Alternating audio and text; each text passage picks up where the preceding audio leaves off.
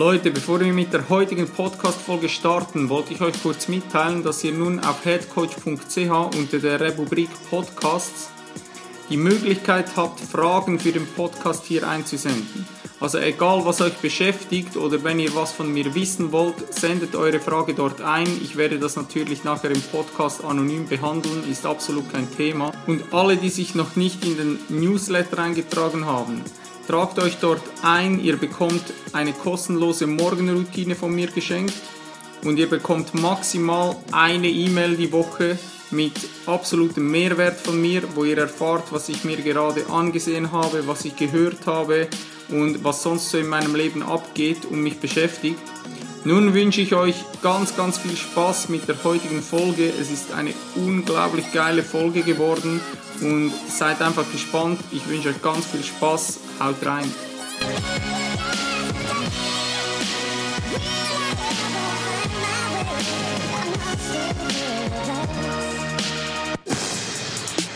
Welcome to the Head Coach Radio Podcast, the number one podcast for spirituality in sports and your daily grind. Glenn supports your transformation to the top. It's time for your own championship project.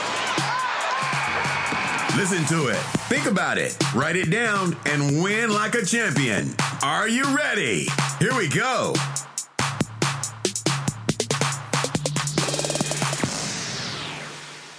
Hallo Leute, ich begrüße euch ganz recht herzlich beim Head Coach Radio Podcast. Mein Name ist Glenn und heute wartet eine ganz spezielle Folge auf euch. Heute ist tatsächlich die Premiere von meinem ersten weiblichen Interviewgast. Ja, ich weiß an dieser Stelle Schande über mich, aber ich habe heute die Ehre, mit Larissa Xatari zu sprechen. Larissa ist Judoka und mehrfache Schweizer Meisterin.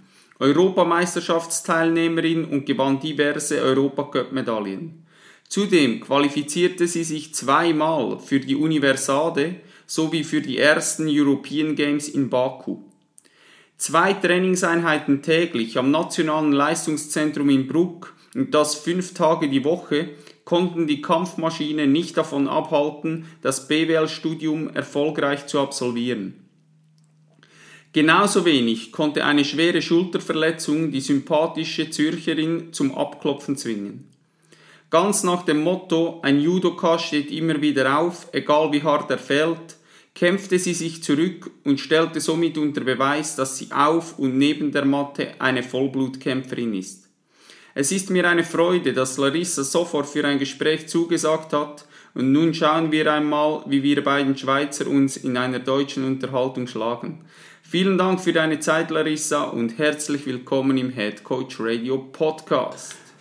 Ja, danke vielmals. Wie geht es dir? Ähm, soweit ganz gut, danke. Hatte heute früh ein Training, Techniktraining mit einem etwas anstrengenden Abschluss, aber war super. Merci. Perfekt, aber heute musst du nicht mehr auf die Matte. Doch, heute Abend haben wir noch Kampftraining, also Randori-Training in unserer Sprache. Okay, dann beeilen wir uns, dass du noch irgendwie ein paar Minuten Schlaf bekommst oder sicher genügend Regeneration dazwischen hast. Ähm, lass uns mal ganz allgemein starten. Wie bist du überhaupt zum Judo gekommen? Und ja, was hat dich daran überhaupt so fasziniert? Okay, also das war eigentlich für, für Judo habe ich spät begonnen, mit zehn Jahren. Und damals hat unsere, also unser Nachbar eigentlich uns angefragt, ob wir auch mit seinen Jungs mal starten wollen, weil es gab so ein Angebot in unserer Nähe, wo ich aufgewachsen bin. Und meiner Mutter war eigentlich von Anfang an klar, dass das was für mich ist. Sie selber hat früher auch Judo gemacht, also mehr polysportiv, aber sie kannte es schon und daher dachte sie, mal, das muss sicher was für Larissa sein. Und ja, dann schickte sie mich ins Judo und ich war von Anfang an Feuer und Flamme. Also für mich war das ein mega cooles erstes Mal. Ähm, ich hatte sicher großes Glück mit meinem damaligen Sensei in der Judo-Schule Regensdorf. Also dort habe ich begonnen in Zürich. Und ähm, ja, er hat uns das Judo sehr spielerisch und einfach toll beigebracht, also näher gebracht. Und genau das hat mir auch so gefallen, eigentlich der spielerische Aspekt vom Kämpfen dass man immer ein bisschen muss mit dem Gegner Aktion- und Reaktionsspiele starten und somit ihn zu Fall bringen schlussendlich. Genau. Mega interessant. Würdest du sagen, man wird als Kämpferin geboren? Hm. Jein. Also ich denke mal, man wird als Wettkämpfer sicher geboren. Denke, dass man das in sich trägt, den Drang zum Wettkampf, zum sich messen an anderen Leuten, an Gegnern. Also jetzt nicht nur im Kampfsport, denke ich, sondern auch nicht unbedingt mal im Sport, sondern es kann ja auch im Privatleben sein, dass man immer die Challenge braucht. Und ich denke, da ist man entweder der Typ dafür oder nicht. Ja, aber als Kämpfer, ich glaube, Kämpfer ist jeder Mensch irgendwo ein bisschen. Nur gewisse Menschen haben, haben es vielleicht ein bisschen auch verlernt oder ähm, getrauen oder trauen es sich selbst nicht so zu und müssen das den, den Spirit wieder entdecken. vielleicht ja, auch. cool nicht. gesagt. Oder sie klopfen zu früh ab, oder? ja, oder so. Ähm, was mich noch kurz so äh, persönlich interessieren würde, hast du Geschwister? Ja, einen jüngeren Bruder. Einen jüngeren Bruder.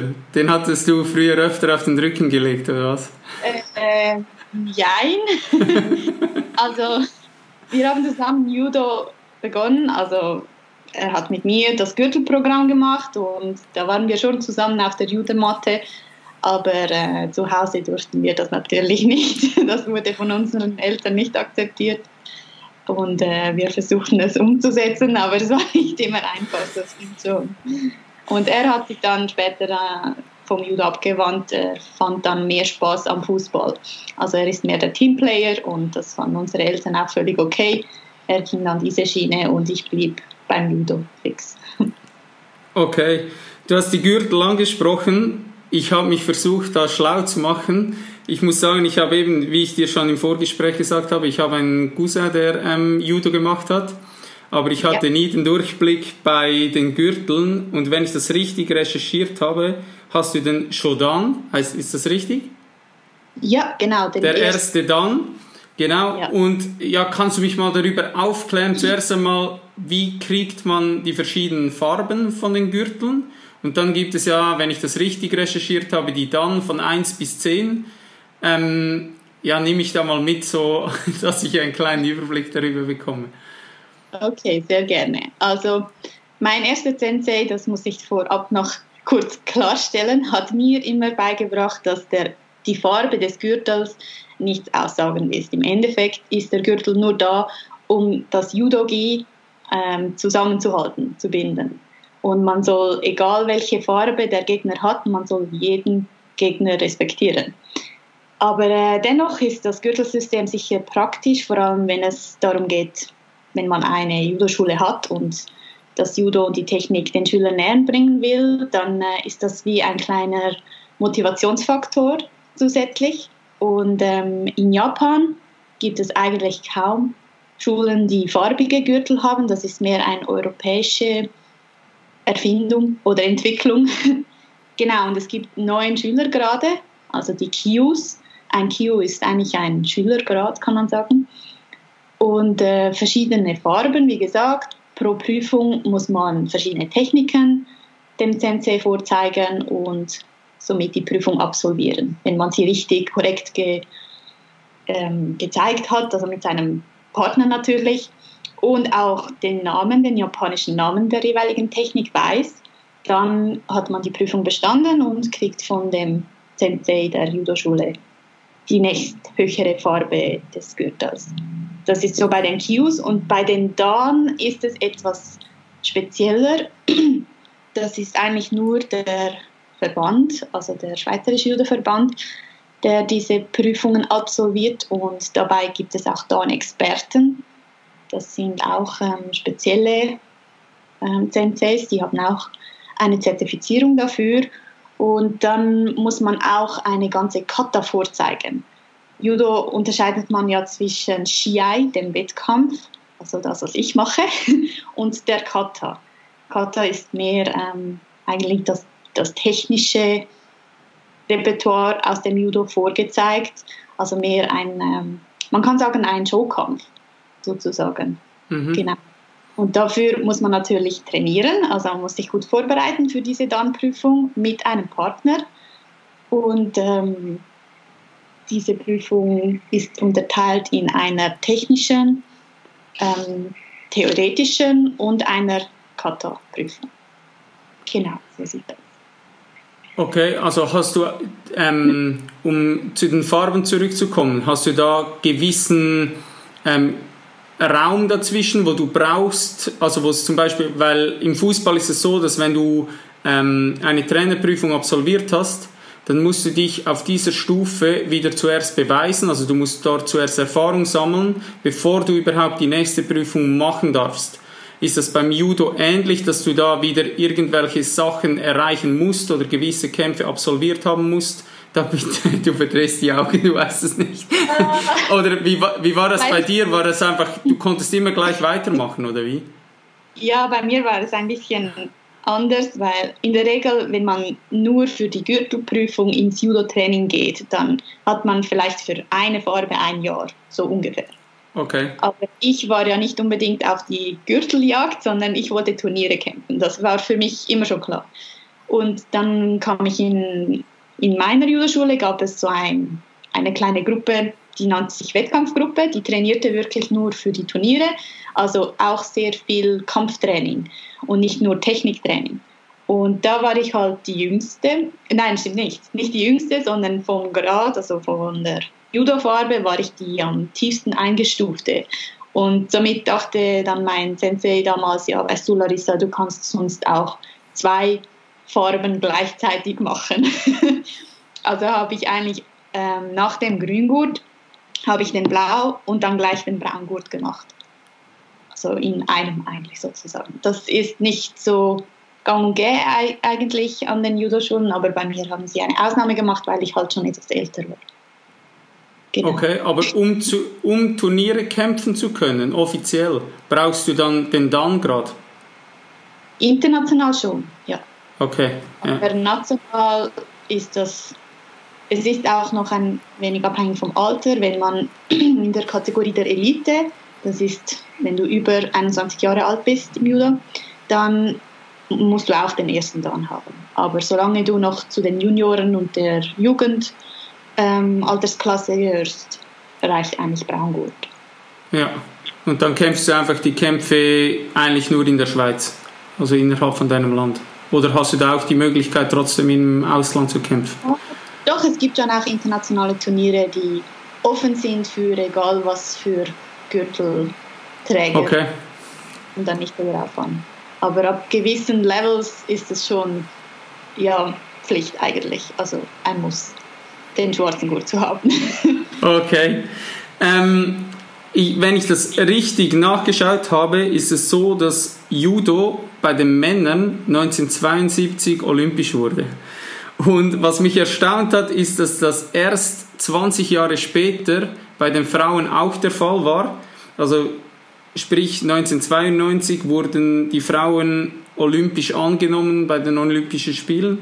Ähm, mich persönlich, ich bin ja, wie du weißt, selber im Frauenfußball tätig. Ich kenne so vor allem Fußball ist es, ja, ich weiß nicht, wie es im Judo ist, aber Frauenfußball ähm, ist natürlich in einer Männerdomäne eigentlich zu Hause, weil ja, du kannst eigentlich sagen, Frauenfußball ist fast der, der Randsport, ähm, wenn du das vergleichst mit den, mit den Männern. Mit welchen Klischees hast du zu kämpfen oder ist es wirklich auch im Judo so, dass im Judo ganz klar eine Männerdomäne vorherrscht?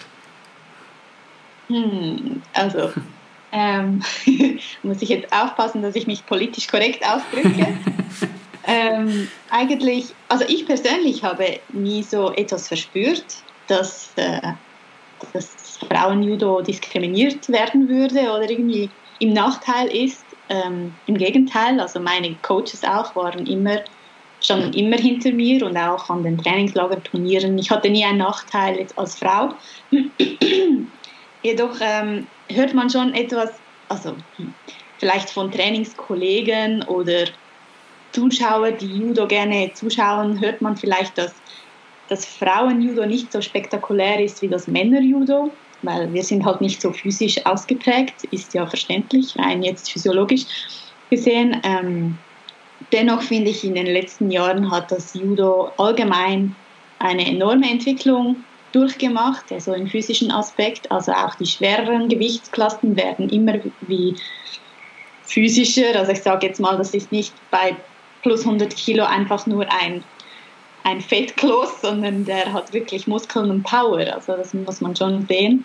Und auch bei den Frauen. Und ähm, interessant ist jetzt auch für die Olympischen Spiele, zwei, also ja, jetzt nicht mehr 2020, nächstes Jahr, ähm, wurde zum ersten Mal auch ein Team akzeptiert. Also sprich nicht nur Einzelwettkampf in den Kategorien von den Männern und Frauen in den Gewichtsklassen, sondern auch ein ähm, Team-Event, das heißt drei Frauen und drei Männer pro Nation werden gestellt und das Team kämpft dann gegen ein anderes Land. Also so meine ich okay. Mhm. Und darum hat auch das Frauenjudo ein bisschen einen Bus erlebt, sage ich jetzt mal. Also gewisse Nationen dachten sich, ah cool, es gibt auch ein Team-Event. Ja, dann wollen wir dabei sein. Das heißt aber, wir müssen unsere Frauen jetzt unterstützen. Also müssen sie an Turniere schicken, wir müssen sie mehr Trainingslager schicken und ja, in den letzten paar Jahren habe ich viel mehr Frauen aus Georgien, Aserbaidschan, aus diesen Ländern auf den Judomatten gesehen und das äh, fand ich schon noch cool. Wow, mega, ja. ja, sehr cool. Ähm, wo steht die Schweiz im Vergleich zum Ausland im Judo? Ähm, ja, also in der Schweiz ist Judo klar eine Randsportart. Darüber müssen wir gar nicht diskutieren, das ist Fakt. Und ähm, sie hat aber also sie ist einer der größten Sportverbände der Schweiz. Also 48.000 aktive Budokas, soviel ich weiß, hat der Verband. Man muss aber auch sehen, der schweizerische Verband ist Judo und Jiu-Jitsu zusammengelegt. Also das mhm. sind zwei unterschiedliche Sportarten, die in einem Verband sind. Aber dennoch finde ich es eigentlich cool, dass wir so viele Mitglieder haben einfach äh, im Bereich, also was ich von, wovon ich jetzt reden kann, ist natürlich der Leistungssport. Ich denke, dort kann, könnte man sicher noch ein bisschen, haben wir sicher noch ein bisschen Luft nach oben, wenn wir vergleichen mit Deutschland oder vor allem Frankreich. Frankreich ist eigentlich das Judo-Musterland, könnte man sagen, weil dort schon sehr früh auch in den Schulen Judo integriert wird und es gibt eigentlich keine Familie, die in Frankreich nicht mal Judo gemacht hat. Das ist äh, schon fast ein Traditionssport geworden. Und ähm, von dem her haben sie natürlich auch ein super Konzept und Ressourcen en masse. Also das äh, ist nicht vergleichbar mit der Schweiz. Und ich denke, da haben wir sicher noch Potenzial. Also was Ressourcen anbelangt, von, es beginnt mit kompetenten Trainer für jede Alterskategorie, aber auch genug Sparings oder ähm, Trainingsanlagen, Ausbildungen in diesen Bereichen. Ja, aber man ist momentan äh, dran am Husten, also man gibt alles in diesen Bereichen. Es ist halt nicht einfach und es braucht auch Zeit, denke ich mal. Ist so lustig, weil es sich fast widerspiegelt mit dem, mit dem Frauenfußball. Weil da ist auch Frankreich ähm, ein riesen Vorreiter die haben auch ja. jetzt mehrere Jahre hintereinander ähm, die Champions League gewonnen und da läuft unfassbar viel, eben auch wie du sagst, auch von den Ressourcen her, wo du wirklich merkst, ja. da wird investiert. Du merkst auch, dass in der Schweiz was geht, aber es ist halt einfach schleppend und es braucht viel mehr Zeit als, als im Ausland. Und ich hoffe auch da eben, es ist mega schön ähm, zu hören, dass im, im Judo was passiert, weil ich ähm, komplett der Meinung bin, dass wenn du diesen Anschluss dann mal verpasst hast, dann kannst du das fast nicht mehr aufholen. Und ja. am Ende des Tages ist es halt immer wieder auf Geld und auf Ressourcen zurückzuführen, dass du überhaupt diesen Anschluss zum, zum Ausland äh, halten kannst. Ja, Lass uns mal ähm, so mehr in den Trainings- und Regenerationsbereich reinspringen. Wie sieht so eine klassische Trainingswoche bei dir aus? Okay, also bei mir ist jetzt nicht mehr so klassisch, denn äh, ich muss sagen, ich habe ja letztes Jahr mein Bachelorstudium beendet und bin seitdem eigentlich angewiesen auf Arbeit. Also ich habe bis vor kurzem noch im Fitnesscenter als Fitnessinstructor gearbeitet und konnte mir somit auch meine, ähm, wie sagt man, Fixkosten Kosten decken. Und ich hatte nebenbei auch noch ein, zwei Sponsoren, die mich unterstützt haben was jetzt ab diesem Jahr jedoch ein bisschen schwieriger wurde, finanz offiziell und daher habe ich auch einen neuen Job seit kurzem, der mich aber ein bisschen mehr beansprucht. Das heißt, ich arbeite jetzt im Pensum von 50 Prozent und kann somit nicht jedes einzelne Training, eigentlich haben wir zweimal täglich ein Training, also morgens und abends. Das kann ich jetzt nicht ganz so durchziehen wie gewohnt, was aber jetzt in meinem Fall nicht mal so schlimm ist, weil ich eine Alterskategorie, sage ich jetzt mal, erreicht habe, wo man sagt, weniger ist mehr. Genau. ja, ist so. Und ähm, also man kann sagen, man kann ruhig sagen, ich bin schon 31 und im Judo ist das ein reifes Alter. also ich muss da nicht jetzt äh, jeden Tag bis ans Limit physisch gehen. Das macht für mich nicht mehr so Sinn, sondern ich arbeite mehr qualitativ. Und ähm, daher habe ich jetzt, ähm, zum Beispiel heute speziell, habe ich morgen ein Techniktraining gehabt und abends habe ich ein Kampftraining. Das ist aber nur für heute so. Sonst habe ich so ja, in der Woche sieben bis acht Trainingseinheiten. Und die sind dann entweder physisch, also nur physisch, oder technisch-taktisch, oder ein reines Kampftraining, wo dann nur gekämpft wird. Und das natürlich immer am Nationalen Leistungszentrum. Also ich trainiere in Bruck, das ist im Aargau. Hier wohne ich auch, weil ja macht Sinn, oder? Dass ich hier ähm, lebe, wo ich auch trainiere. Und ähm, genau, wir haben eine gute Trainingsgruppe hier. Das ist eigentlich das Stammkader, das äh, hier täglich trainiert mit der Unterstützung der Nationaltrainer, also der Head Coach und der National Coach sind beide hier. Und seit ein paar Jahren gibt es auch noch eine kleinere Untergruppe, kann man sagen, die NLZ Academy. Das ist äh, eine Gruppe der jüngeren Judokas. Da wird mal von 14 bis 18 Jahre ungefähr, 20. Genau, dass man den Nachwuchs auch fördern kann, weil man hat gemerkt, es sind immer wie mehr Junge auch im NLZ dabei und dann wurde es schwierig zu differenzieren oder die etwas Erfahrenen wurden gemischt mit den ganz Jungen und ähm, das Level ist nicht das gleiche und für beide muss es aber passen. Darum hat man das so aufgeteilt und das funktioniert ziemlich gut, vor allem im technischen Training geht das sehr gut auf und wenn es dann ums Kampftraining geht, dann werden die Gruppen wieder durchmischt, weil wir benötigen ja unsere Sparringpartner. Das ist äh, die richtige, ja. Genau. Ähm, Athletiktraining, so klassisch im Kraftraum, machst du das für dich selber oder habt ihr das auch unter der Woche eingeplant? Ähm, genau, also ich mache es schon lange für mich selber. Ich habe längere Zeit einen, ich hatte längere Zeit einen Personal Coach, ähm, der nur mein Athletiktraining zusammengestellt hat und ähm, seit kurzem trainiere ich eigentlich allein in diesem Bereich. Also ich habe, soll ich das erklären, eigentlich vom Nationaltrainer das Okay erhalten, weil ich meine Erfahrungen habe etc., dass ich ähm, selbstständig arbeiten kann in diesem Bereich. Ich habe jetzt einmal pro Woche ein reines Krafttraining und eins bis zweimal ein Cardio-Training integriert. Das habe ich aber neu jetzt auch mit einem Trainingsberater, sage ich jetzt mal, respektive da muss ich etwas ausholen, denn ich habe ähm, seit neuestem eine Zusammenarbeit gestartet mit einem Ernährungsexperten, also Berater, welcher eng zusammenarbeitet mit einem ähm, Physical Coach.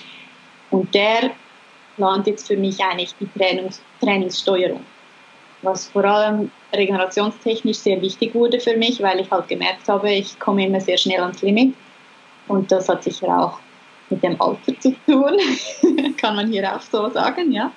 Und ähm, ja, das funktioniert jetzt ziemlich gut. Ich arbeite mit ihm seit ungefähr vier Wochen zusammen, oder etwas länger, ja, mehr oder weniger. Und für mich passt das sehr gut, weil es ist schon wichtig, dass man jemanden hat, der einem Unterstützung gibt, gerade in solchen Bereichen, wo man etwas den Überblick verlieren kann. Unsere Nationaltrainer, die sind sicher top, was Judo anbelangt. Ähm, also spezifisches Training, technisches Training und sie haben auch einen riesen Erfahrungsschatz, da können sie einem auch sehr gut helfen. Und wenn es dann um ähm, andere Kompetenzen geht, da wende ich mich an meine Experten von Better You, heißen sie übrigens. Genau, genau, machen wir Werbung an dieser Stelle. Wir haben ja herausgefunden, dass es auch äh, unser Ernährungsberater ist von unserem Verein beim FC Luzern. Und ähm, ja, da, dann hast du den Athletiktrainer, ist Jose an dieser Stelle. Genau, ja. Sehr cool. ja, super. Ähm, du hast noch die Taktik angesprochen.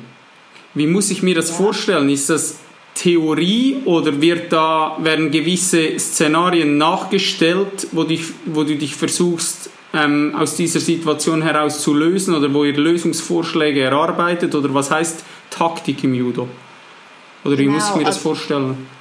Die gibt es eigentlich so gut wie gar nicht bei uns. Wenn, dann vielleicht eine Videoanalyse mit dem mhm. Coach. Mhm. Das ist eigentlich mehr unvermittelbar nach dem Turnier, wo man dann schaut, was hat man dort gut und falsch gemacht. Und ähm, dann das versucht auf die Matte zu bringen. Also hauptsächlich arbeiten wir immer nur auf der Judomatte.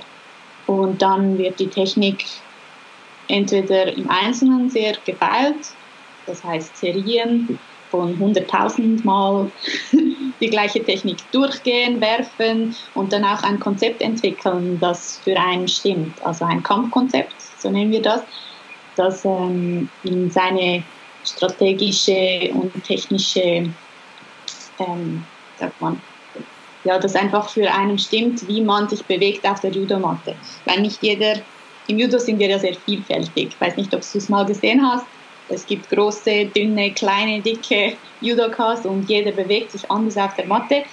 Und dementsprechend ist Judo sehr individuell und da muss man sich selber auch ein bisschen mit, damit auseinandersetzen, welche Technik stimmt für mich, wo fühle ich mich gut? Sind das mehr Schultertechniken oder Hüfttechniken oder mache ich ein ganz unorthodoxes Judo?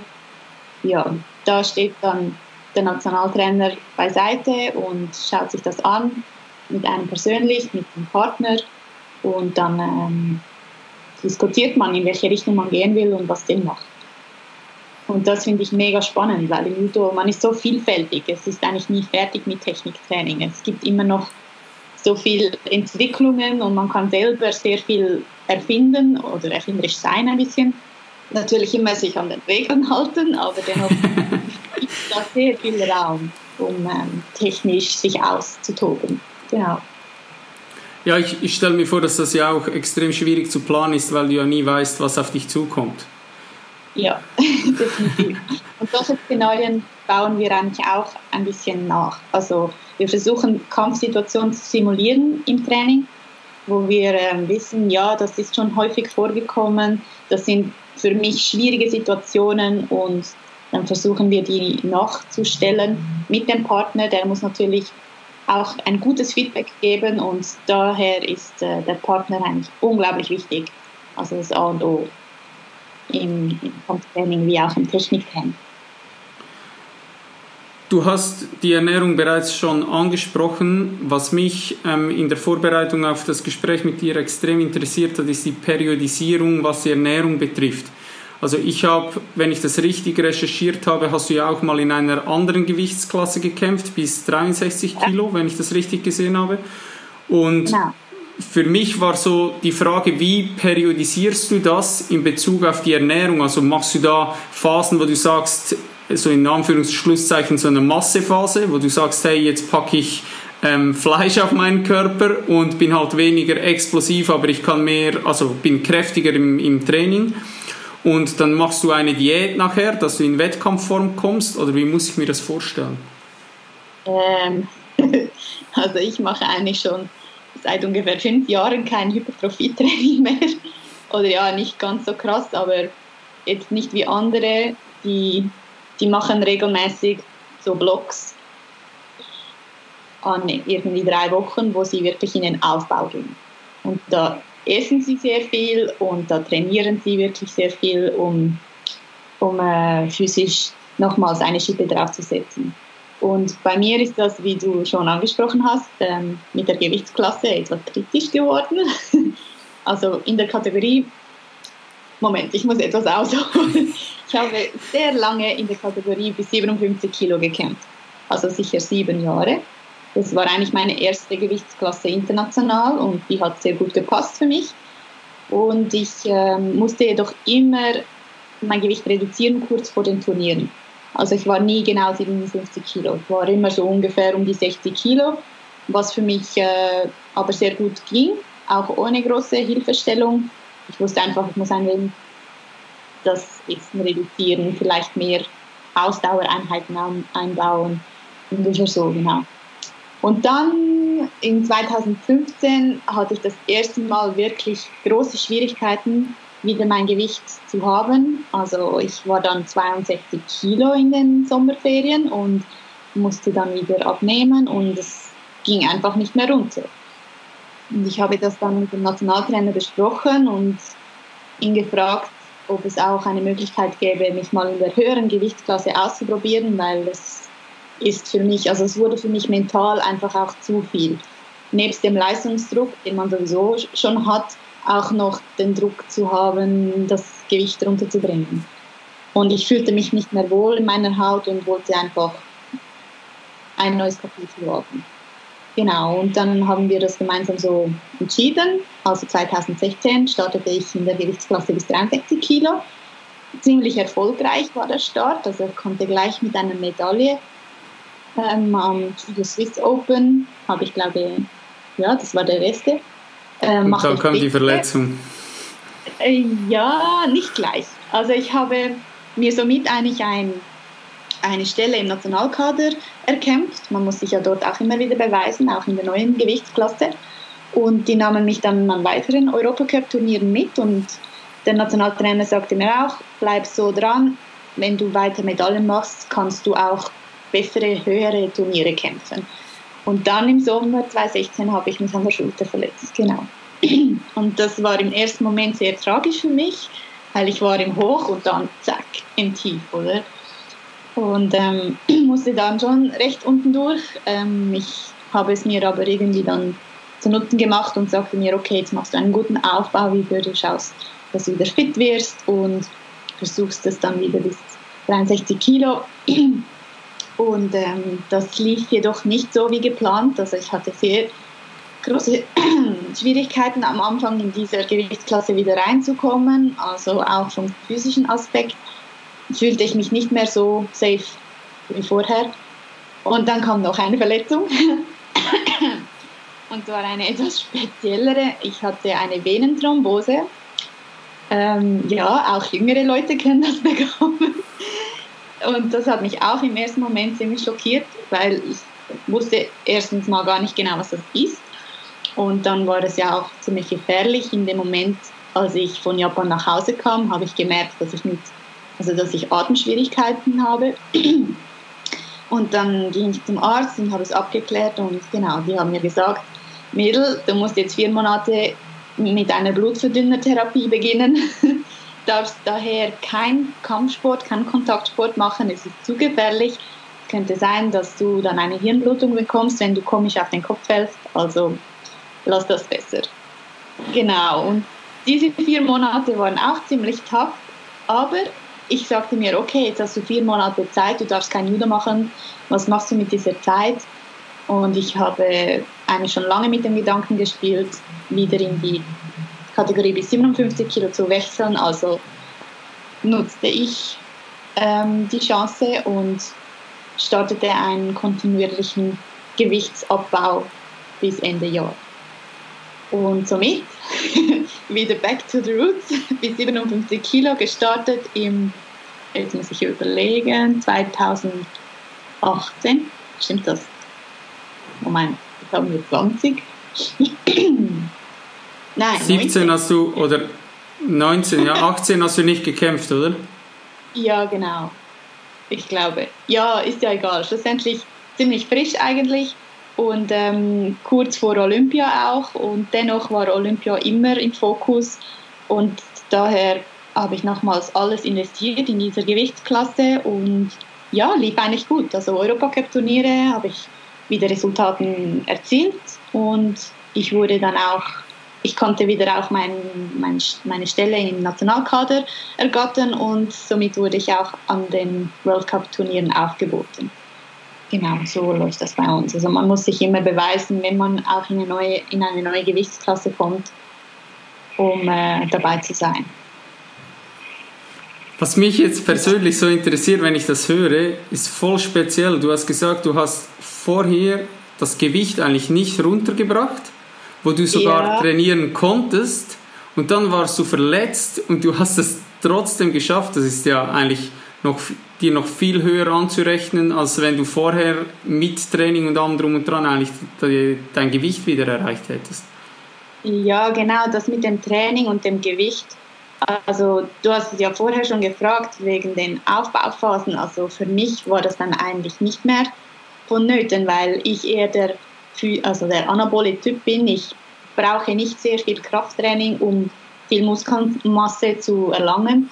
Dementsprechend muss ich mehr Ausdauertraining, also an dem Bereich arbeiten und halt mehr im IK-Bereich, also im, äh, interkoordinativen Muskelfasern den Reiz setzen, um explosiv zu bleiben. Und ähm, da habe ich auch sehr eng mit dem Physical Coach zusammengearbeitet. Genau aus diesem Grund habe ich mir so eine Fachperson ausgewählt. Das war damals Andreas Lanz. Er hat ein eigenes Unternehmen, Tatkraft in Bern. Und er selber kommt aus dem Ringsport, also er kennt die Bewegungen aus dem Judo auch sehr gut. Und er hat mir da enorm geholfen, dass ich das ein bisschen stabilisieren konnte mit dem Gewicht. Und die Trainingssteuerung jetzt auch von Hose hilft sicher auch wieder, mit dem Gewicht runterzukommen, denn zu viel Training ist auch wieder nicht gut. Das muss nicht heißen, wenn man weniger isst und mehr trainiert, dass man automatisch leichter wird. Bei mir hat das einen Umkehreffekt gehabt. Also schlussendlich war mein Körper so im Kaloriendefizit, dass er auf Überlebung, Überlebensmodus geschalten hat und eigentlich alles nur noch gespeichert. Und wenn ich dann mal richtig gegessen habe, ja, dann ist was eskaliert. Und dementsprechend. Weil dein Stoffwechsel komplett im Keller war, oder? Genau, ja. Und äh, ich habe es halt damals auch nicht besser gewusst. Also ich habe schon ein, zwei Ernährungsexperten angefragt, die haben mir auch geholfen, aber sie konnten nie so spezifisch mich unterstützen, wie es jetzt Better You macht. Und daher bin ich wirklich froh, habe ich diesen Schritt gemacht. Denn es ist als Athlet in meiner Situation eigentlich unmöglich, dann über seinen Körper schlau zu werden. Also man weiß wirklich nicht, was geht jetzt ab. Ich trainiere so hart und esse wirklich gut und beinahe am Limit, aber dennoch mit dem Gewicht ist das ein Riesenstruggle und das kann ja nicht sein. Und dann der Ja, und ich denke, wichtig ist ja, dass du, dass du begreifst, dass das, was vielleicht dir ein Ernährungsberater in erster Linie rät, der einfach die Theorie auswendig gelernt hat oder das vielleicht sogar studiert hat, ähm, dass das, was für ihn funktioniert oder vielleicht für eine andere Athletin funktioniert, für dich halt komplett nicht funktioniert und dass es halt wirklich individualisiert werden muss. Und ich denke, ähm, das war für dich wahrscheinlich einer der wichtigsten Schritte, wo du gehen konntest. Du hast im Vorgespräch im Vorgespräch hast du gesagt, dass ähm, Tokio für dich kein Thema mehr ist. Ja. Und mich würde interessieren, ich kann mir vorstellen, dass das ein Thema ist, das äh, ja schwierig ist, darüber zu sprechen, weil wenn man so lange auf ein Ziel hinarbeitet, kann das relativ schwierig sein. Ähm, mhm. Ja, warum hat das nicht, warum hat das nicht geklappt? Also einerseits ist ähm, die Zeitvorgabe extrem knapp gewesen für mich. Ich habe ja erst vor kurzem die Gewichtsklasse gewechselt und im Judo ist es so, man muss dann über das World Ranking sich qualifizieren, sprich man muss Rankingpunkte an internationalen Turniere sammeln. Also eigentlich ähnlich wie im Tennis. Im Tennis ist ja auch, die haben World Cup, Grand Slam, Grand Prix, soviel ich weiß. Und man äh, holt sich durch Titel gewisse Punktzahlen, die einem im World Ranking positionieren. Und dann ist das eigentlich ein, ein Jagen der Punkte sozusagen. Also man rennt von einem Turnier zum nächsten, damit man sich gut positionieren kann. Und ich habe das Ziel immer vor Augen gehabt. Dennoch ist es schwierig, wenn man sich zuerst noch im eigenen Land qualifizieren muss. Also als erstes musste ich mich beweisen, Moll bis 57 Kilo ist Larissa auch international dabei.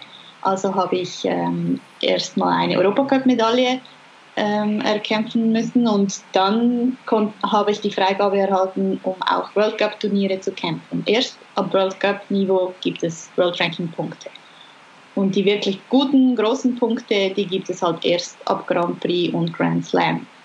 Daher ist ähm, das ziemlich eng geworden für mich. Ich äh, konnte an den World Cups letztes Jahr leider nicht die Resultate erzielen, die ich gerne wollte. Und ähm, dieses Jahr haben wir ja durch unsere spezielle Situation mit Corona auch nicht so viel Zeit ähm, ähm, gehabt, um Turniere zu kämpfen, also nur bis Februar. Eigentlich wäre geplant gewesen, im März noch einen Grand Prix in Antalya zu kämpfen und der fiel dann aus. Und im, in der Phase vom Lockdown entschied ich dann für mich selber, dass es keinen Sinn macht, in meinen Augen jetzt noch ein Jahr einfach so dahin zu plätschern und äh, irgendwie was versuchen, was nicht wirklich noch realistisch, realistisch ist. Also eigentlich war auch das Ziel dann noch bis zur EM zu kämpfen. Die wäre im Mai gewesen. Die wurde jetzt verschoben im November und somit eigentlich mein letztes Turnier, wenn ich dann mich qualifiziere. Okay. Das habe ich für mich so okay. Genau. Ja. Lass uns mal, ich habe die Regeneration angesprochen, noch ganz kurz auf die Regeneration eingehen bei dir.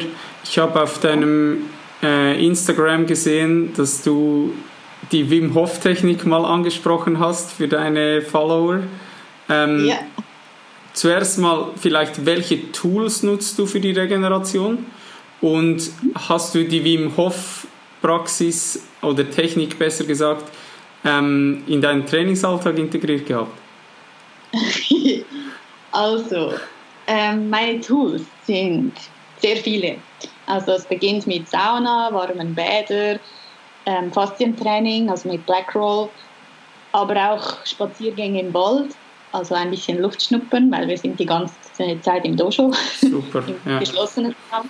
Oder einfach einen lockeren Run auch als Active Recovery, so in diesem Stil. Ähm, aber auch für das mentale, also für den mentalen Bereich finde ich es auch sehr wichtig, sich zu erholen, im Sinn von ein bisschen kreativ sein für sich selber. Ich koche und backe gerne oder ähm, ich führe ein Reflexionstagebuch. ähm, ich meditiere sehr häufig ähm, oder bin auch sehr gerne gestalterisch. Also ich zeichne, bastle, so in diesem Sinne. Und bin ähm, sehr häufig mit Familie und Freunden unterwegs. Also dass man dort den Ausgleich hat zum Leistungssport, finde ich sehr als einen wichtigen Aspekt. Und ähm, ja, es erdet einem, einem ein bisschen, es bringt einen auf den Boden runter und wenn dann wieder ein hartes Training bevorsteht, ist man auch im Kopf wieder bereit dafür, finde ich. Und äh, ja, die Wim Hof Methode, auf die bin ich gekommen, als ich meine Schulterverletzung hatte. Ähm, die war ja sehr grob und ich musste da eine, also eine recht große Operation hatte ich. Ich hatte auch eine lange ähm, Regenerationsphase und ich dachte mir, okay, wie schaffst du es am besten und am schnellsten wieder fit zu werden? Und meine damalige Physio hatte mir was erzählt von diesem crazy Typ aus Holland. das sei höchst interessant und ja, ich soll mir doch mal seine YouTube-Channels anschauen. Und da ich eh Zeit hatte, interessiert mich, also es interessierte mich sowieso und ich hatte Zeit, also ging ich ein bisschen auf die Recherche und habe mir jetzt auch noch sein Buch gekauft, denn äh, ich fand es sehr äh, interessant und wollte es ausprobieren. Denn ich bin der Typ, wenn, wenn ich auf so etwas stoße, dann bilde ich mir nicht gleich eine Meinung, sondern ich will es zuerst ausprobieren und dann, ja, dann äh, habe ich es ausprobiert und ich fand es eigentlich mega cool. Also ich habe auch den Effekt gespürt, dass man mit Kälte doch etwas erreichen kann, regenerationstechnisch, aber auch mental, dass man gestärkt äh, an eine Sache rankommt, sei es jetzt im Sport oder auch für eine Prüfung zum Beispiel. Und das Atmen ist sowieso auch ein wichtiger Aspekt im Judo. Das wurde uns nie wirklich so beigebracht. Das heißt einfach, atme gut oder atme überhaupt. und, ähm, aber wie genau, das ist jedem selber überlassen. Und dann ähm, durch, durch diese Technik, sag ich jetzt mal, von Wim Hof äh, habe ich einen anderen ja, Bereich mal erfahren, wie man atmen kann. Also es ist nicht eine Technik, die man während dem Training anwendet, sondern soll einem ja, das ist schlimm, soll, es soll einem mehr in einer Stresssituation helfen, dann auch mental relaxed zu sein und nicht, also eigentlich ist es eine Hyperventilation, kann man sagen, die man damit auslösen will. Und ähm, mit der Kälte auch wieder, die die Ängste bezwingen sozusagen von der Kälte, weil ich bin auch nicht der ich bin mehr der Warmduscher, sage ich jetzt mal. Aber dann sich so seinen inneren Schweinehund überwinden und so in der Früh einmal täglich einfach eiskalt zu duschen, das gibt einen schon einen Kick irgendwie. Ich feiere dich äh, so krass, Larissa. Ich feiere das so krass. Das ist so geil. Ähm, ich nutze diese Tools auch. Also ich, äh, ich kann nicht mehr aus der Dusche, ähm, ohne dass ich kalt geduscht habe, eiskalt. Ähm, ist einfach auch für mich ein Tool, wo ich jetzt öfters im Podcast gesagt habe, einfach wo dich aus der Komfortzone zwingt und genau. obwohl ich auch eigentlich ein Warmduscher bin, ähm, mache ich das so. Ähm, du hast das Journaling angesprochen, finde ich mega geil. Ähm, was machst du da? Weil ich mache das selber auch, jeden Morgen und jeden Abend. Bei mir ist das so mhm. ein Dankbarkeitsjournal oder worauf ich stolz bin, wem ich helfen konnte, was ich gelernt habe. Ähm, hast du da auch einfach so ein paar Fragen, die du täglich ähm, so für dich beantwortest? Oder ist das mehr so wie ein Tagebuch, das du führst? Oder wie machst du das?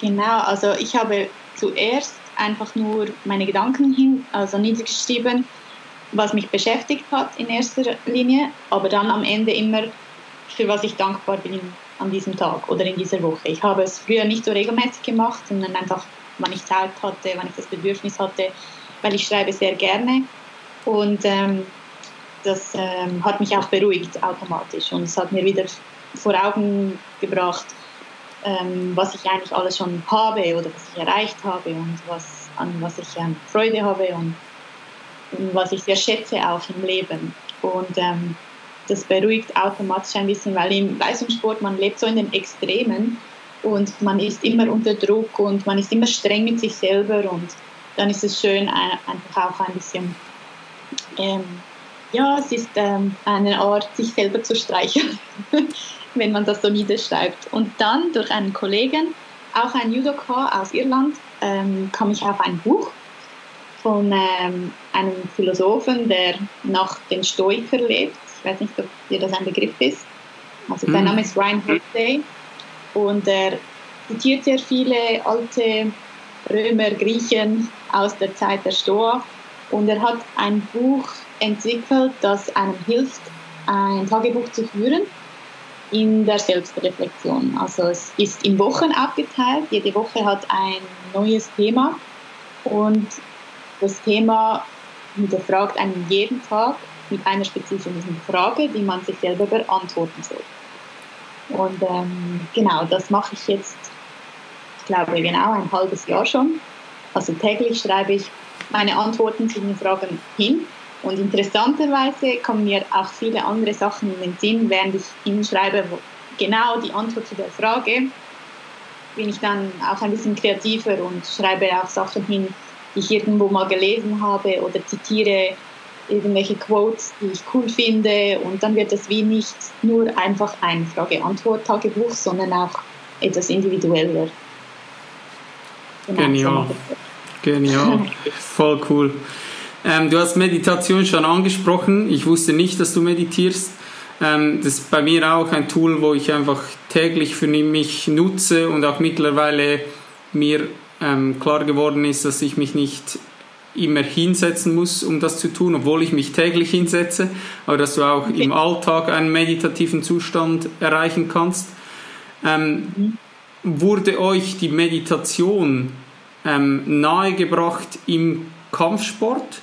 Oder wie bist du auf Meditation gekommen? Und vielleicht auch, wie meditierst du? Also hast du da eine App, machst du das geführt, wechselst du das ab? Oder machst du das mit gar nichts, machst du das mit Musik? Oder? Okay, ähm, also erstmal zu der Frage, im Training wurde uns das nie empfohlen oder so, also wir haben es auch nie angesprochen mit unseren Trainern.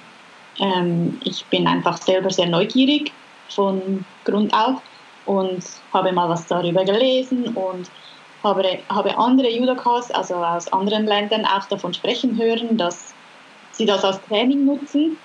Und ich dachte zuerst immer, also ich war ein bisschen skeptisch, ich dachte, das ist mehr so ein ähm, Hippie-Scheiß. Äh, ja, ja, okay. Und dann ähm, habe ich aber mich wirklich damit mal befasst und eine Kollegin hat mir eine App empfohlen, das einem hilft, reinzukommen in diese Meditation, weil ja, man kann auch Bücher darüber lesen, aber ich bin halt mehr der Typ, der Audio, also über Audios solche Sachen wahrnimmt und angeht. Und ähm, es heißt Headspace. Ich finde das ein mega gutes App. Ich kann cool, es jedem ja. empfehlen. Sehr simpel aufgebaut. Und ähm, es führt einem so Schritt für Schritt rein. Also es ist nicht von Anfang an muss man eine ganze Stunde ruhig da sitzen und sich auf sein, seine Atmung konzentrieren. Das wäre dann schon etwas tough. Sondern ähm, auch schon fünf Minuten reichen zu Beginn, einfach zum, zum mal auszuprobieren, zum, zu, zum Starten. Und dann sollte man halt kontinuierlich dranbleiben. Das ist vor allem wichtig, Kontinuität und ähm, Konzentration, dass man sich selber ertappt beim Abschweifen, dass man sich die Zeit dafür nimmt und einfach hinsitzt und nicht, wenn das Handy brummt, dann gleich wieder abgelenkt ist, sondern einfach sich die Zeit nimmt. Und ich habe dann gemerkt von Zeit zu Zeit, dass es immer wie besser ging mit dem Fokussieren. Und ich merkte auch bei mir selber im Alltag eine Veränderung. Also ich kann jetzt nicht genau sagen wie, aber irgendwie äh, ich nahm Dinge anders wahr und ich war wie, ich hatte wie ein offener, offener äh, Spektrum oder so achtsamer ging ich durchs Leben. Mir wurden andere Dinge bewusst, die sonst nicht wirklich, also die ich sonst nicht wirklich auf dem Schirm hatte. Und vor allem über meine Emotionen konnte ich viel lernen, denn ich bin von Natur aus eher ein emotionaler Typ. Also da habe ich ähm, viel Mühe gehabt, das ein bisschen in den Griff zu bekommen. Ich habe auch gut ein Jahr mit einem Mentalcoach zusammengearbeitet. Der hat mir auch sehr geholfen in diesem Bereich. Ähm, das ähm, war Julia Hirano aus Basel. Er selber hat auch etwas mit Judo zu tun gehabt und so haben wir uns kennengelernt. Und ein super Typ, er ging sehr gut auf mich ein und er sagte mir auch, dass Meditation sicher helfen kann, ähm, mit meinen Emotionen ein bisschen mehr in Einklang zu kommen. Und sowieso im Sport einfach ein super Tool, über sich selber nach ein, wenig, also nach ein wenig mehr zu erfahren, wie man mit seinen Emotionen umgehen sollte. Ja, ja. mega, mega, super cool. Ähm, bleiben wir bei den Emotionen. Was mich immer fasziniert, egal welche Kampfsport äh, welchen Kampfsport ich mir anschaue, ist, dass die Kämpfer, ich weiß, dass beim Judo ähm, extrem viel auch der Respekt im Vordergrund steht und trotzdem kämpfst du gegen eine Person. Entweder du gewinnst oder du wirst besiegt und danach, kaum ist der Kampf zu Ende, haben die Kämpfer oder die Kämpferin füreinander wieder den größten Respekt. Was mich da interessieren würde, zuerst einmal vielleicht ganz äh, salopp gefragt, wie ist das möglich? Und wie kontrollierst du in solchen Momenten eben vielleicht auch deine Emotionen, wo du frustriert bist, vielleicht eben gleich bei einer Niederlage oder so, wo du ähm, ja auch gar kein, am liebsten einfach weglaufen würdest. Ähm, wie schaffst du das dort, deine Emotionen zu kontrollieren? Hm, also ich kann nur für mich selber sprechen, da ist jeder anders, auch was die Emotionen anbelangt. Ähm, ich persönlich finde, man kann die Emotionen nicht kontrollieren. Die kommen einfach und gehen dann einfach auch. Also man kann sie wahrnehmen und man kann versuchen, sie loszulassen oder den Fokus einfach umzulenken. Wenn man merkt, okay, jetzt kommt. Sind wir wieder bei der Meditation? ja, wirklich. Es geht in diese Richtung. Also es ist für mich genauso eins zu eins auf der Judomatte.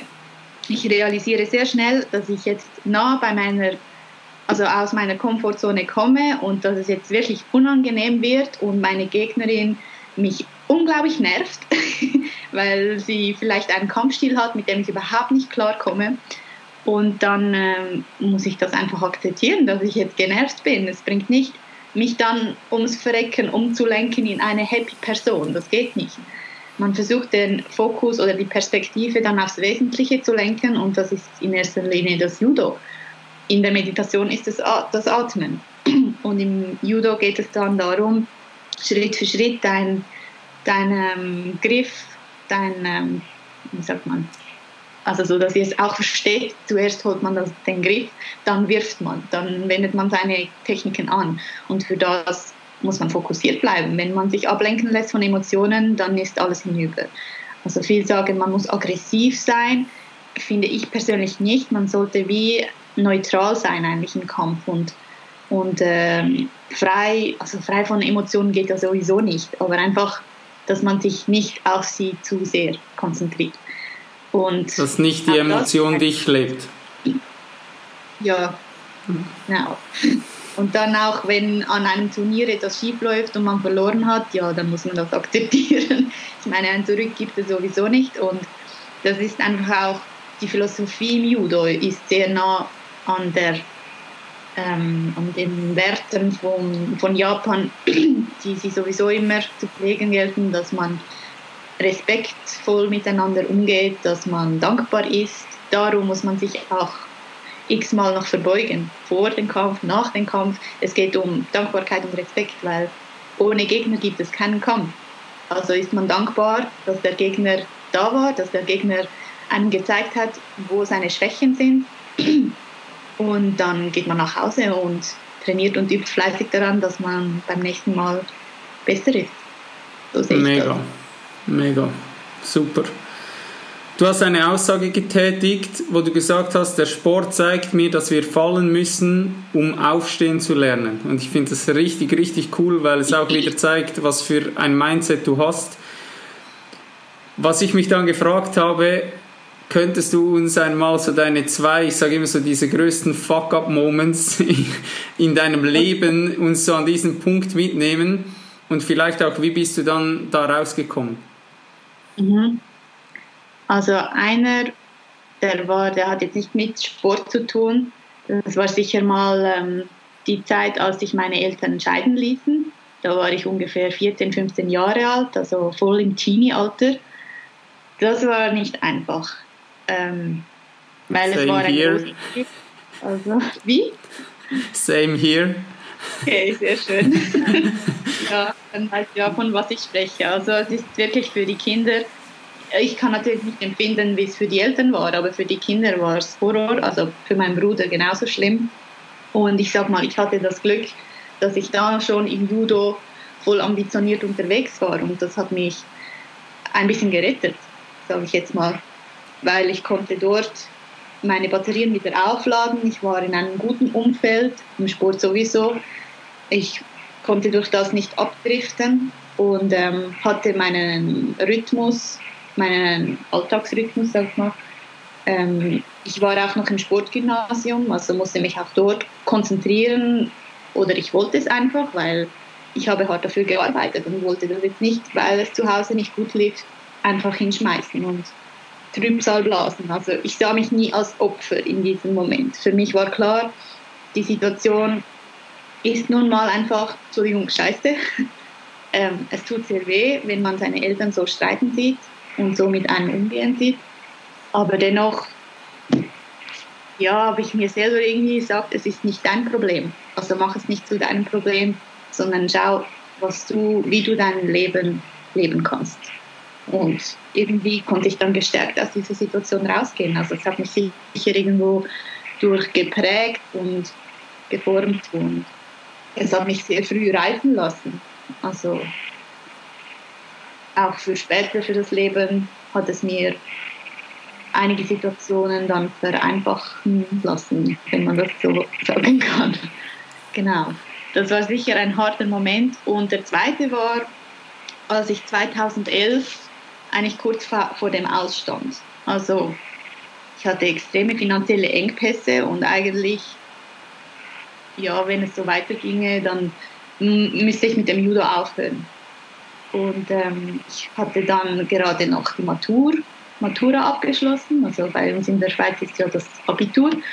Und ähm, hatte noch keine berufliche Erfahrung oder Ausbildung in diesem Bereich, also konnte nicht einfach mal so schnell einen, äh, eine Arbeit beginnen, in der ich ähm, finanzielle Absicherung erhielt und auch meine Eltern konnten mich finanziell nicht mehr unterstützen. Und ich war zwar im Nationalkader, aber ich hatte nicht einen Sportförderfonds oder irgend sowas in dieser Art. Ich hatte auch keine Gönner oder Sponsoren, gar nichts. Und dann ähm, war es Ende 2011.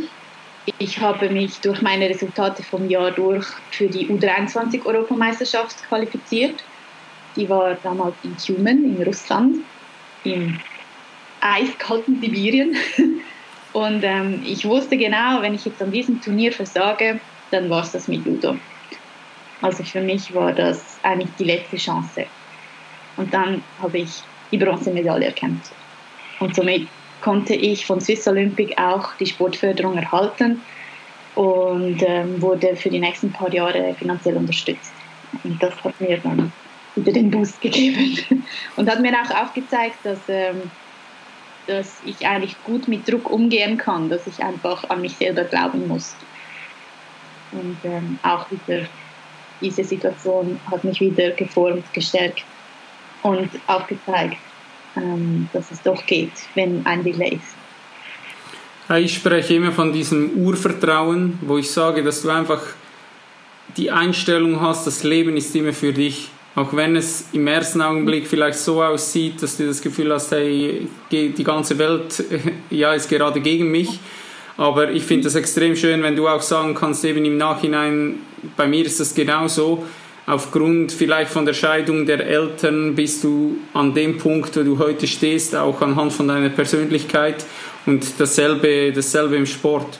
Und einfach in solchen Situationen, und ich denke eben genau da sind wir wieder bei einem Tool wie Meditation, einfach das Leben auch, dich rauszunehmen und einfach zu beobachten und einfach sagen, hey, ich gehe mit dem Flow und ich versuche nicht irgendwie mich dagegen zu stemmen, sondern ja. einfach ich, ich akzeptiere die Situation, ich schaue mir das an, ich bin klar im Kopf und versuche das Beste daraus zu machen und habe so dieses ja. Vertrauen, dass das Leben für mich ist.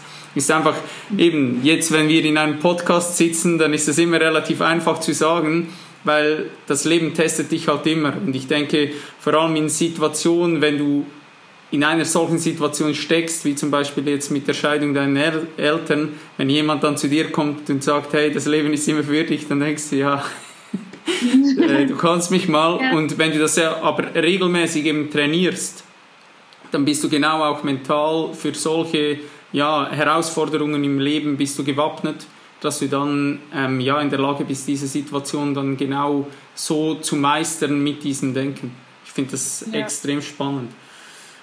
Ähm, du hast die, also mein, mein Punkt war eigentlich, dass ich dich fragen wollte, was hast du für Tools oder Tipps, ähm, um mit Rückschlägen umzugehen, aber du hast schon so viel rausgehauen mit, eben, ich denke da, wir haben Meditation angesprochen, wir haben das Journaling angesprochen, du hast die Natur angesprochen, finde ich unglaublich ja. kraftvoll, ähm, einfach in die Natur zu gehen. Ähm, es gibt ja sogar Ärzte, die sagen, hey, äh, geh Waldbaden. Das heißt, dass du wirklich in den Wald gehst und sagst, hey, ähm, ich bin eine Stunde im Wald und das kann eine Therapie sein. Also du solltest ja. eigentlich jeden Tag so einen kleinen Spaziergang im Wald machen und es gibt Ärzte, die sagen, du, dein Risiko krank zu werden sinkt unfassbar. Aber dann ohne und, Handy nehmen. Genau, ja. Handy sowieso mal in den Flugmodus ist sicher auch ein Tool, das extrem kraftvoll ist. Und du hast auch, was ich cool finde, ähm, so Backen und solche Sachen angesprochen, dass du einfach sagst, hey, es ja. gibt für mich nicht nur das, sondern ich mache mal was komplett anderes, wo mir einfach Spaß macht, wo ich Freude daran habe und wo ich nicht immer irgendwie auch diesen Leistungsdruck habe, ich muss was machen, sondern einfach mal sagen, hey, jetzt ist okay, ich mache mal was für mich, einfach was mir Spaß macht. Aber hast du vielleicht an dieser Stelle noch irgendwas, was wir vergessen haben, wo du sagst, hey, das kann ich den Leuten auch mit an die Hand geben, wenn die mal ähm, so mit Rückschlägen zu kämpfen haben? Ähm, ja, definitiv. Also was für mich auch sehr wichtig war in in wirklich schwierigen Situationen, ich bin eher der Typ, ich ziehe mich dann zurück. Ich will dann nicht unbedingt mit jedem gleich über meine Probleme oder über dieses eine Problem sprechen, sondern ich äh, gehe auf Distanz und, und zwar zu allem. Und in diesem Moment habe ich wie mehr Platz für ja einerseits diese Selbstreflexion und mir dann auch im Klaren darüber werden, äh, die Situation allgemein zu analysieren. Moment, was, was passiert hier gerade? Also ich bin dann sehr sachlich und versuche mich von meinen Ängsten zu lösen, sondern versuche die Situation zu analysieren. So wirklich eigentlich sehr technisch gehe ich dann vor. Also ich mache dann auch ein Mindmap, weil ich bin eher der kreative Typ und schreibe mir einfach hin, was mir gerade in den Kopf kommt, um das Problem zu lösen. Also wie kann ich es angehen? So, Moment, jetzt haben wir dieses Problem und was habe ich für Tools jetzt bereits und was brauche ich, um das Problem zu umgehen oder zu lösen, genau so in diesem Sinn. Ich denke, das ist sicher wichtig, dass man sich dann hinterfragt, ja, was macht mich aus, was habe ich bisher gemeistert, was habe ich für Stärken, und immer wieder sich auch bewusst ist, ähm, wo will ich eigentlich hin und was brauche ich dafür. Und das Ganze sehr sachlich und objektiv zu betrachten. Und klar kann man sich dann auch von seinen Gefühlen und Emotionen leiten lassen. Ich sage nicht Emotionen schlecht, überhaupt nicht. Das ist mega wichtig, ähm, Emotionen zu verspüren, aber sie dürfen einem nicht ähm, man, manipulieren. Nein, sie dürfen nicht die Überhand ja, einnehmen. Ja, genau. Ja. Und darum das Mindmap auch, dass man es wirklich vor Augen sieht, was eigentlich abgeht. Also für mich ist das ein mega gutes Tool, das mir dann auch wieder aufzeigt, ah, okay, so sieht es aus. Ich habe eigentlich viel, um das Problem zu lösen und zu meistern und es ist alles okay. Es ist halb so schlimm. Das zeigt mir eigentlich dann das Mindmap oft auf, dass es ähm, völlig machbar ist und auch wenn finanzielle Engpässe kommen oder eine Verletzung, man hat immer Möglichkeit, Hilfe zu bekommen. Und das ist auch sehr wichtig. Dass als Leistungssportler denkt man immer, man muss selber irgendwo durchbeißen und man muss selber sein Bestes geben und sonst geht gar nichts. Aber es ist okay, Hilfe zu bekommen oder zu ähm, anzufragen. Anzunehmen. Es ist auch okay, Schwäche zu zeigen, absolut. Man, man muss dann einfach an sich arbeiten und versuchen, die schwierige Situation durchzustehen. Aber man sollte nicht zu hart mit sich selber ins Gericht gehen, weil das macht einem auf längere Zeit nur noch mehr kaputt. Das Mega, dass du das teilst. Mega cool. Ähm, ich bin auch der Meinung, dass du Emotionen auch zulassen musst. Also, dass es das Schlimmste ist, wenn du Emotionen wegdrückst. Also, sprich, wenn du ähm, Angst verspürst, dann schau dir die Angst an und versuchst nicht einfach irgendwie mit diesem einfach positiv denken wegzudrücken, sondern ja, wenn du traurig bist, dann weine, wenn du schreien willst, dann schrei, also leb deine Emotion, aber wie du jetzt so toll gesagt hast, dass du dann so wieder diesen gewissen Abstand gewinnst, wo du dir auch die Emotion anschauen kannst und sagen kannst, hey, woher kommt dieses Gefühl eigentlich und wie kann ich jetzt darauf reagieren? Das finde ich genau. mega, mega. Dass du da alles teilst, mega kraftvoll. ähm, lass uns noch mal zum Sport zurückgehen. Ja. Was mich noch interessieren würde, ist, hast du schon mal andere Kampfsportarten ausprobiert? Und schaust du dir Kämpfe selber im Fernsehen an? Ähm, andere Sportarten, äh, ja, mehr so polysportiv schon. Aber ich war jetzt nicht in einem Fußballverein und habe Fußball gespielt zum Beispiel, das nie. Also als, als Mädchen war ich in der Mädchenriege. Ich weiß nicht, ob man das in Deutschland auch so sagt. Ja, ja. Turnverein. Mhm. Und äh, das war so mehr plauschmäßig, also einfach weil ich viele Kolleginnen dort hatte und der, der, der Sport war einfach noch nebenbei so lustig. Aber es ist jetzt nicht so, dass es mich gepackt hat. Und dann ging es schon los mit Judo und seitdem war ich nur im Judo. Also ich habe auch nie andere Kampfsportarten ausprobiert, obwohl mich doch auch zum Beispiel Ringen sehr wunternimmt. Ich finde das auch eine mega coole Sportart. Das schaue ich auch ähm, online ab und zu. Ich schaue auch unsere Schweizer äh, Ringer, die sind da sehr erfolgreich unterwegs. Finde ich mega cool. Und ähm, ja, jetzt MMA ist zum Beispiel nicht unbedingt meine Art von Kampf. Ich habe auch schon einen MMA-Kampf gesehen, live, ähm, weil eine gute Kollegin aus dem Judo, sie selber ist MMA-Kämpferin und ähm, ich verfolge sie auch und finde es mega cool, dass sie dort eine neue Leidenschaft äh, gefunden hat. Für mich ist jetzt das weniger meine, also es ist nicht so meine Art von Kämpfen, aber ich finde es cool, wenn Leute das ähm, toll finden und machen wollen, sollen sie es machen. Für mich ist es einfach zu aggressiv, sage ich jetzt mal. Also ich bin halt nicht der Typ, der gerne reinschlägt. Also für mich sind Schläge und sobald es jemandem wehtut, bin ich da nicht so der Fan davon. Aber ähm, und das ist eigentlich auch der Grund, wieso ich mich für Judo entschieden habe schlussendlich und gar nicht mehr links und rechts geschaut habe, weil Karate ist eigentlich auch eine japanische Kampfsportart aber hat mich nicht interessiert, weil man dort auch Schläge austeilt und das Ziel halt hat, den Gegner zu, ich sage jetzt mal, eliminieren. Und im Judo geht es um den Gegner zu Fall zu bringen, seine Kraft auszunutzen und, und ähm, nicht ihm noch Schmerzen zuzufügen zusätzlich und ihn quasi auszuschalten. Immer nur bis zu dem Moment, in dem er aufgibt. Also wenn er tappt, ist vorbei. Auch beim Würgen und Hebeln von Armen da geht man nicht über die Grenze. Und äh, es wird auch absolut nicht akzeptiert, wenn man im Judo jemanden schlagt mit einem Faustschlag ins Gesicht oder in den Bauch. Das wird sofort bestraft an den Turnieren. Daher ist das eine Kampfsportart. Ähm, du hast MMA angesprochen. Ähm, für alle, die nicht wissen, was das ist, wir sprechen hier von äh, Mixed Martial Arts, also sprich von, ähm, von Käfigkämpfen. Ähm, um da kurz reinzuspringen, das erlebt ja aktuell einen unfassbaren Boom. Wie kannst du dir den erklären? Hast du das Gefühl, es ist genau diese Brutalität, die einfach irgendwie die Leute aus ihrem Alltag herausreißt, weil es irgendwie ähm, so ist oder dass es schon fast was Verbotenes ist? wenn du ja das richtig anschaust, dann siehst du ja auch, ey, das sind ja nicht, da wird ja nicht einfach grundlos aufeinander reingeprügelt und trotzdem, wenn du nicht Kampfsporterfahrung hast, dann schaust du dir das an und denkst einfach, da gehen zwei Wilde aufeinander los. Und ich denke, die meisten, die das konsumieren, also ich frage mich einfach, wieso hat dieser Sport aktuell einen so unfassbar großen Boom? Ja, das ist eine interessante Frage und ich weiß die ehrlich gesagt auch nicht so direkt zu beantworten. Ähm, vielleicht hat es auch mit Marketing zu tun.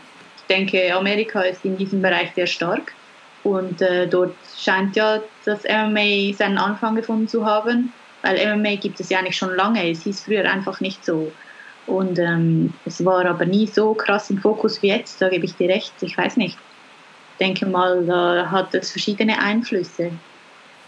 Also sicher auch der finanzielle Aspekt ist interessant für Länder wie Brasilien auch. Dort gibt es ja auch viele, die aus dem BJJ kommen und sich entsch entscheiden, um in den Cage zu gehen, genau. weil sie einfach ja. aus ihrer ähm, miserablen finanziellen Situation rauskommen wollen, ist ein großer Motivationsfaktor, kann ich mir vorstellen.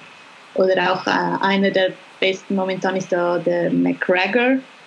Ähm, der war soviel ich weiß, auch ziemlich lang low budget unterwegs und hat sich da durchgekämpft, um erfolgreich zu sein, um sich was zu finanzieren, also was zu gönnen. Und jetzt gönnt er sich ja, wie es aussieht, sehr viel. Also ist ja schön für ihn, hat es geklappt.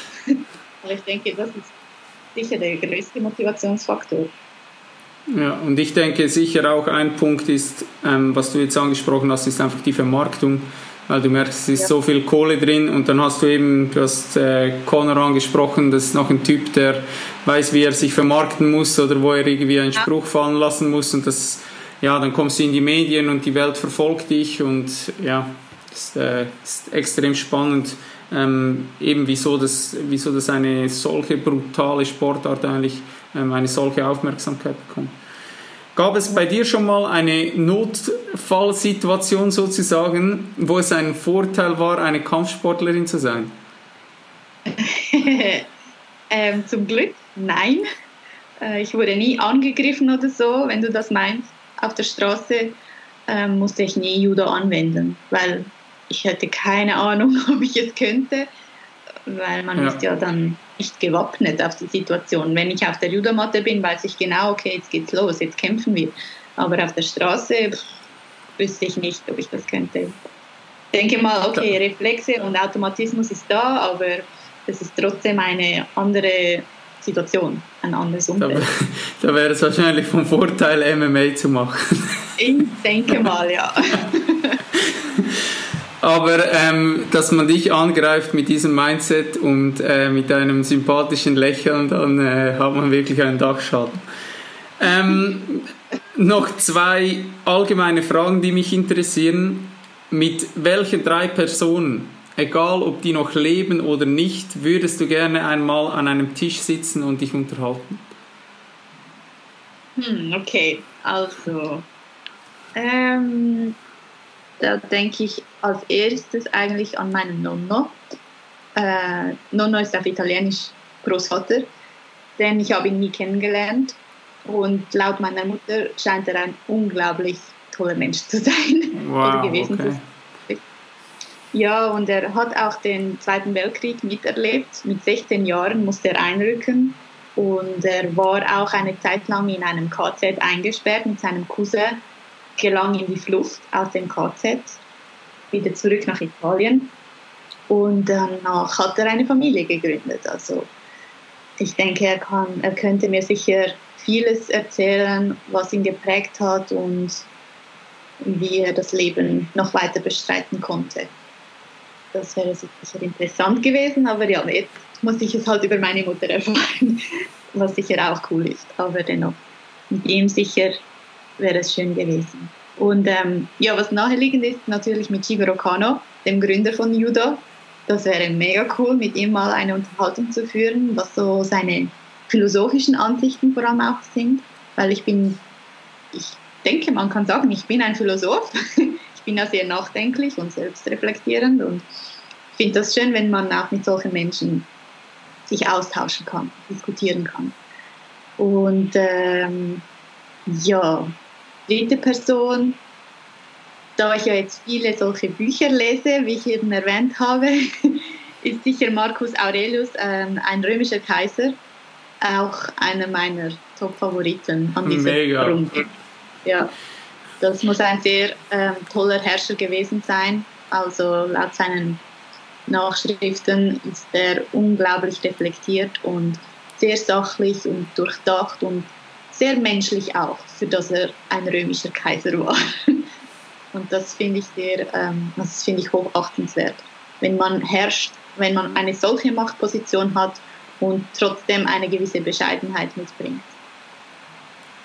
Ja. Cool, mega cool. Letzte Frage. Wie siehst du die Welt in zehn Jahren und was denkst du, welcher Skill wird von extremer Bedeutung sein? Uh, zehn Jahre. Ähm, das ist mega schwierig für einen Leistungssportler, weil wir sind so, wir leben im Moment oder wir haben einen so einen speziellen Lifestyle und sind in unserer Leistungssport-Bubble. Ähm, aber dennoch, also man sieht ja schon jetzt, unser Zeitalter ist sehr beschleunigt. Also alles geht schnell, man ist nonstop erreichbar mit der Digitalisierung halt ist äh, verständlich und ich denke, jetzt ist das schon eine mentale Challenge für viele Personen. Also meiner Meinung nach ist der Stress, den man hat, nicht unbedingt, weil man viele Sachen zu erledigen hat, sondern weil halt die, die Gesellschaft so extrem beschleunigt ist. Es geht alles zack, zack. Man kann sitzen und trotzdem unglaublich schnell von A nach B gehen. Und wenn, wenn man ähm, jemanden anruft, muss man sofort gleich, ähm, wie sagt man, Rede stehen. Oder ja, Antwort, Antwort und Rede stehen. Und das könnte uns, denke ich mal, irgendwann mal ein bisschen zu Kopf steigen. Und vielleicht sogar zum Kollaps führen. Also, dass man ein bisschen durchtickt. ja, vielleicht. Ähm, es ist mehr, also es ist nicht, dass ich sage, die Wirtschaft wird so und so aussehen. Ich denke eher, dass der menschliche Aspekt in zehn Jahren vielleicht ein bisschen durch, das, ähm, durch den Fleischwolf gedreht wird. Und wenn wir nicht aufpassen und versuchen ruhig und bodenständig zu bleiben und ähm, Achtsamkeit zu üben, wie schon gesagt, dann, äh, ja, dann drehen wir vielleicht bald mal durch. Ah, Moment, ich muss rasch mein Nattel aufladen, ich komme gerade.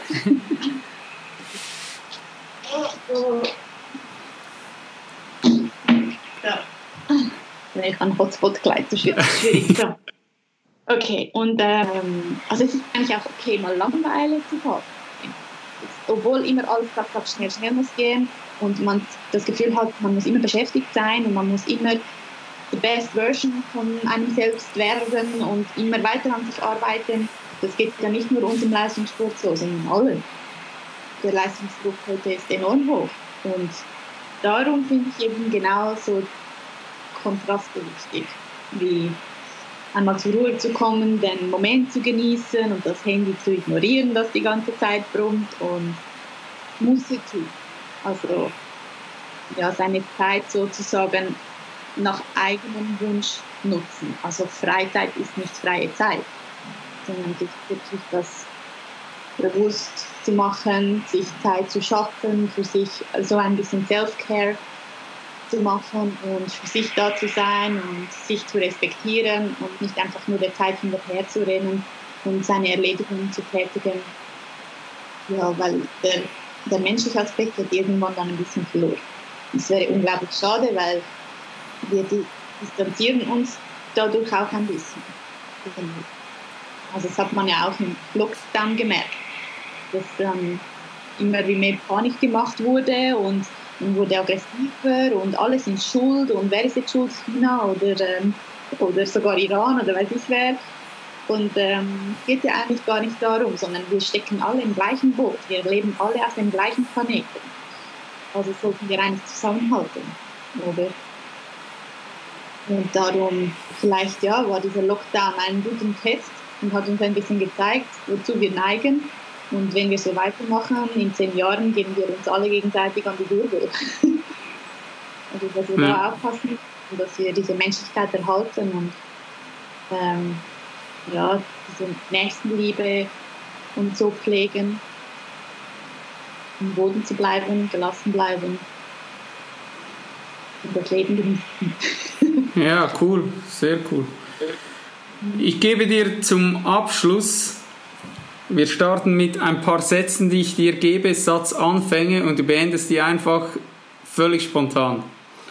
Okay, also mit einem Satz.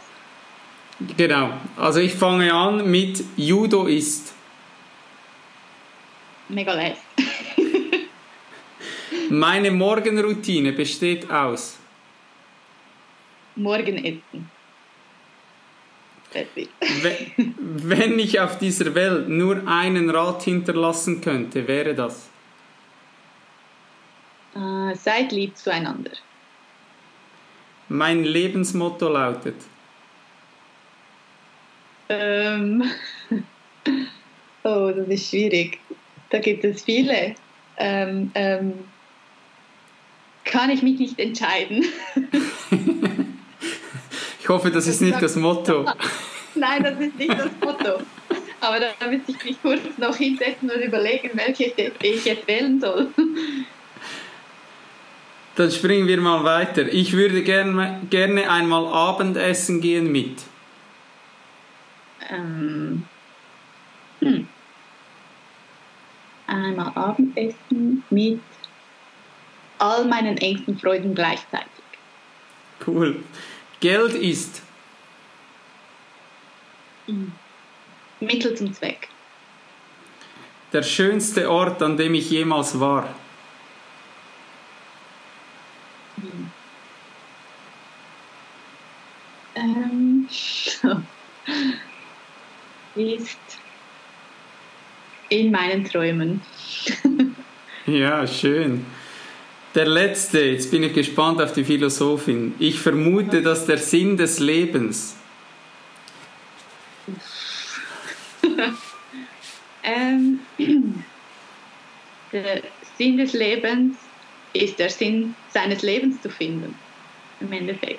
Also seinen eigenen Sinn. Ist das verständlich gewesen? cool, ja. Ja. Ja. Ich glaube sogar in der letzten Podcast-Folge ähm, hatte ich Max Planer hier, ein Ruderer aus Deutschland. Und der hat genau dasselbe, glaube ich, geantwortet. Der hat zuerst gesagt, der- der Sinn des Lebens ist Leben und dann, dass du deinen Weg gehst. Und nicht irgendeinen, sondern deinen Weg suchst. Ja, mega cool.